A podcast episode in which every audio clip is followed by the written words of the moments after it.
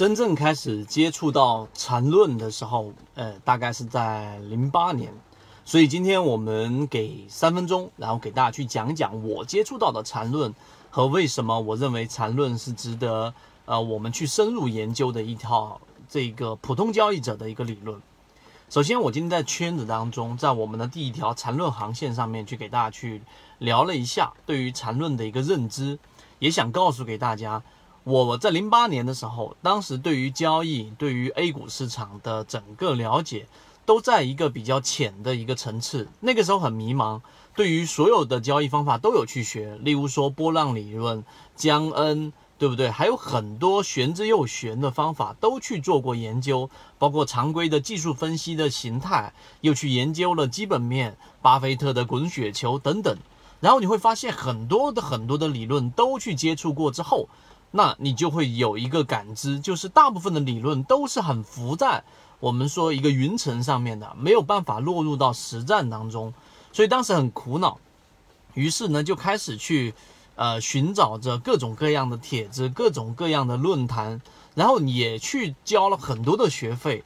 但最后我在当时的这个 BBS 某一个论坛，很大的国内的一个论坛当中，找到了一个喜欢数学的女孩的一个 ID。首先开始是觉得他很有意思，然后他去分享了很多对于我们说时事、对于市场、对于甚至当时在网站上面去跟很多的人去互怼，然后去调侃。那你会发现他的逻辑和大家讲的内容确实是和普通的这一种所谓的专家和普通的这一种 ID 是不一样的。然后随着时间的深入，你会发现他开始去讲。一个对于市场的判断的准确性，我做过很多次的研究和这个验证，就会发现它的准确率是非常高的。这是第二个，然后我去开始深入去观察，然后非常有幸的是，他在后面又出了一百零八节教你炒股的系列。那为什么我认为它值得我们去学习呢？是因为经过了很长时间的呃去研究。啊，把深入的他讲的东西很琐碎的，但是其实很深的东西，去把它转换到实战之后，你会发现，他对于我去看一只个股和看一个 K 线的一个走势，有了非常客观的认识。因为我会把它去做了拆分，去把它分不同的级别，然后去了解到这一只个股上涨的最根本的动力是来自于可能三十分钟的某一次一根 K 线的快速的加速，然后在随后的过程当中，速度在不断的增加，动力在不断的增加，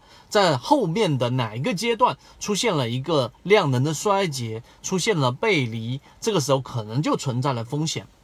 所以我因为这样的一个。缘由，然后介入到了缠论当中，并且呢，近期也在跟大家去聊。其实缠论真的就是国内里面，呃，是一个比较完整的体系，能够帮我们去做一只个股啊，一个行情，一个 A 股市场里面的交易 K 线的趋势啊，无论是上涨、下跌还是盘整的一个拆分的完整理论。